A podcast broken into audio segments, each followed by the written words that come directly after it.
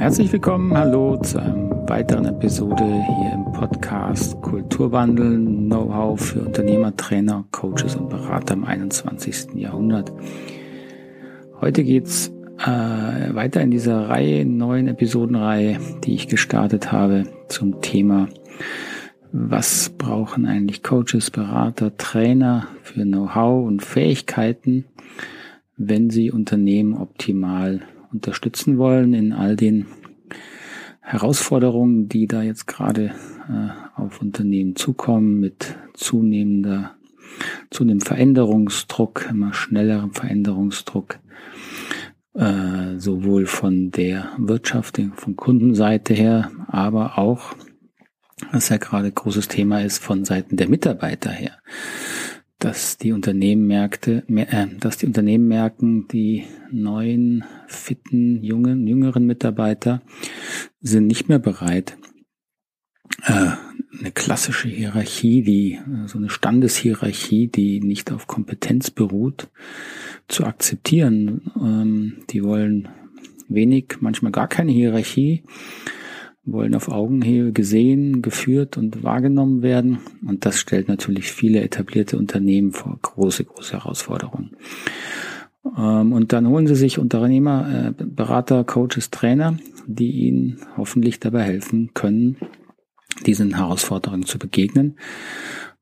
Und mein Eindruck ist, da ist auch nicht immer die Klarheit, die es braucht. Ähm, was, was, soll, was kann man jetzt Sinnvolles dazu tun?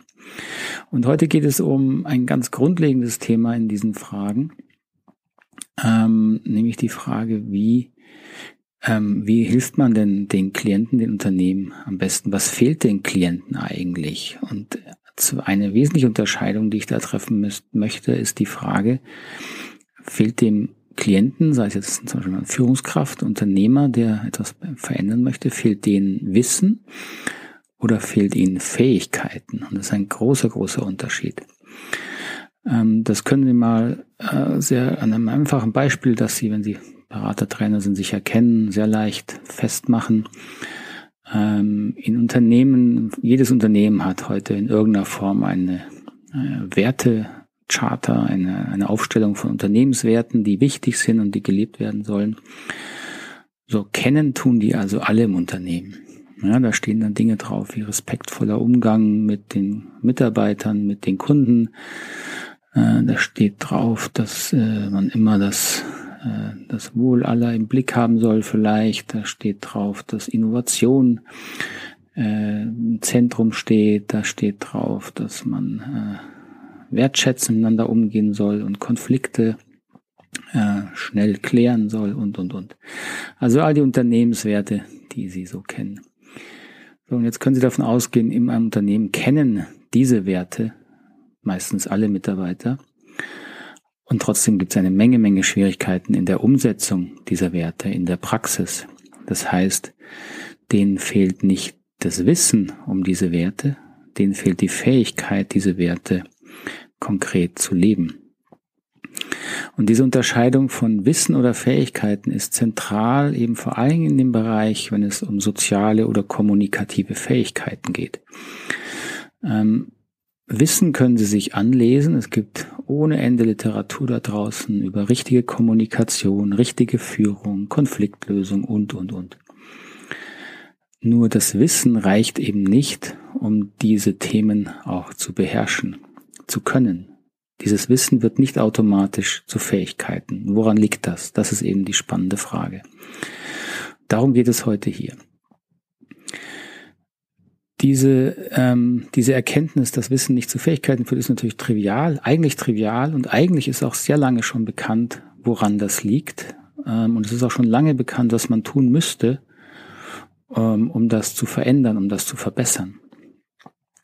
Die Forschung hat schon lange festgestellt, dass ähm, es zwei sehr unterschiedliche ähm, Arten gibt der Weiterentwicklung oder des Lernens. Ähm, in der soziologischen oder psychologischen Forschung wird dies manchmal unterschieden als vertikales oder horizontales Lernen. Das vertikale Lernen wird sehr häufig auch mit dem Begriff Transformation beschrieben, also vertikal in die Senkrechte. Wenn also etwas nach oben geht, dann wird es besser im Allgemeinen, also unser, in unserem Bild. Das nennen wir heute, das nennt diese, äh, diese Forschung dann transformative Entwicklung. Und die horizontale Entwicklung, also auf der Ebene, auf der man sich befindet, wird häufig mit Translation bezeichnet. Translation bedeutet eben Übersetzung und wir kommen gleich nochmal dazu, warum das also der passende Begriff auch für diese horizontale Entwicklung ist. Also diese Unterscheidung von zwei sehr unterschiedlichen Entwicklungsrichtungen ist sehr, sehr wichtig zu verstehen. Wenn Sie den verstehen, hat der enormen Einfluss darauf, wie Sie Ihre Arbeit gestalten. Das ist zumindest meine Erfahrung damit. So, lassen Sie am Anfang, wir müssen erstmal klar kriegen, was heißt denn überhaupt vertikale, was heißt horizontale Entwicklung. Ähm, diese Unterscheidung finden Sie im Grunde in sehr, sehr vielen Forschungsrichtungen, die sich mit dem Bereich der im weitesten Sinne Bewusstseinsentwicklung oder Fähigkeitenentwicklung des Menschen beschäftigen.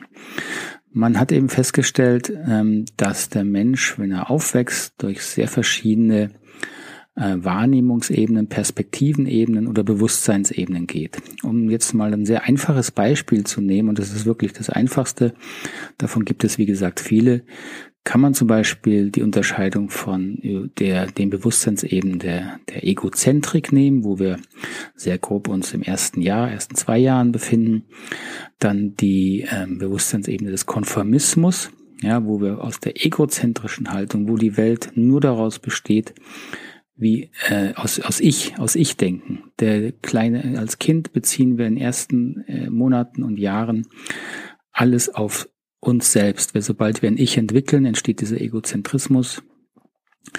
Und dann besteht die Welt eben nur aus Ich will, ich möchte, und alles wird auf sich bezogen. Und wenn Kinder da rauswachsen in die nächste Ebene, dann bezeichnet man das eben als konformistische Ebene. Das ist dann die zweite Ebene nach der Egozentrik. Und im Konformismus wird der andere wichtig, das Du.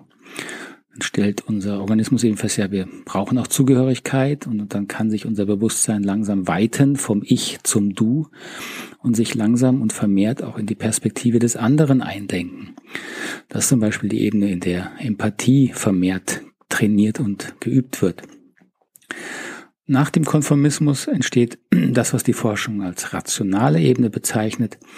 Da wird also, dann entsteht dieses empirische, äh, rationale Denken, das sich an Fakten orientiert, an Logik orientiert, dass die konformistischen Regeln und Normen, die dort herrschen, nochmal rational logisch hinterfragt und auch mal häufig umschmeißt. Das kennen Sie dann als Pubertät.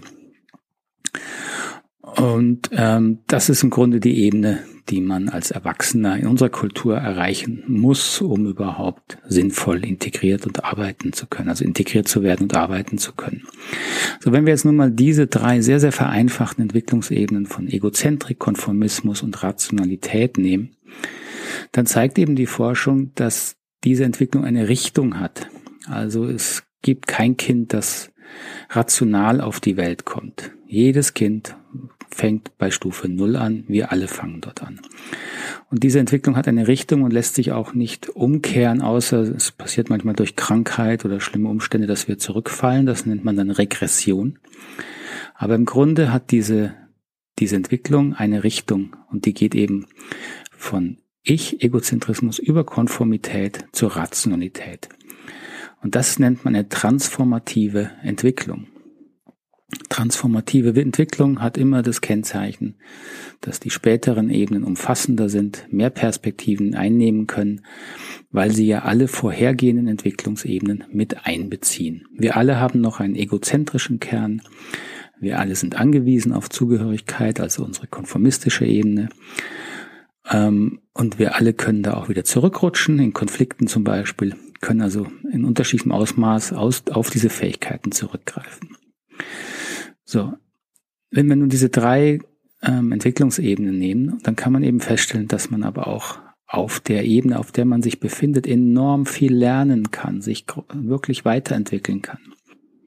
Diese Form der Weiterentwicklung auf der Ebene, auf der man sich befindet, nennt man eben dann horizontale Weiterentwicklung oder Translation.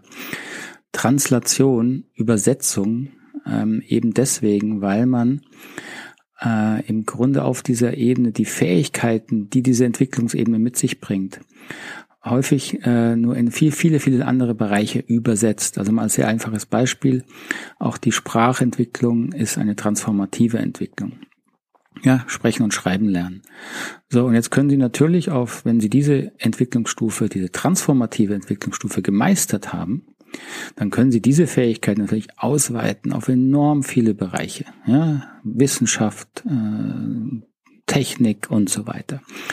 Das heißt, Sie erweitern Ihr Wissen enorm, bleiben aber auf der Entwicklungsstufe, die Sie eben transformativ genommen haben.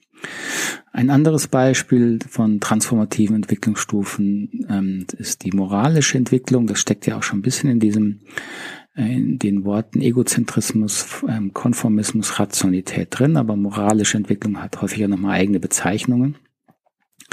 Und auch da kann man eben sehen, dass äh, eine die moralische Stufe praktisch der Konformität, die also vor allen Dingen die Werte der Gruppe als wichtig erachtet, ähm, wenn man sich dort befindet, kann man sich natürlich, kann man ein genialer Musiker werden, man kann ein brillanter Arzt werden. Man bleibt aber auf äh, moralisch auf einer konformistischen Ebene. Äh, typisches Beispiel, das ist immer ein bisschen krasses, aber was ähm, das nochmal verdeutlicht, sind äh, die brillanten Ärzte der Nazi-Zeit, die natürlich Ärzte waren, gute Ärzte waren, technisch gesehen, aber moralisch auf einer faschistisch-ethnozentrischen, das ist eine sehr stark konformistische äh, moralische Entwicklungsebene. So, diese Unterscheidung nun von vertikaler und horizontaler Entwicklung ist extrem wichtig, wenn es darum geht, ein Unternehmen zu unterstützen bei der Weiterentwicklung der, all der kommunikativen und sozialen Fähigkeiten, die eben heutzutage gebraucht werden. Denn kommunikative soziale Entwicklung ist eben eine transformative Entwicklung und keine translative Entwicklung. Das heißt schon mal, wenn man das verstanden hat, ist sofort klar, hier hilft Wissen ansammeln nichts. Wissen äh, vermitteln kann maximal eine gewisse Anregung bieten.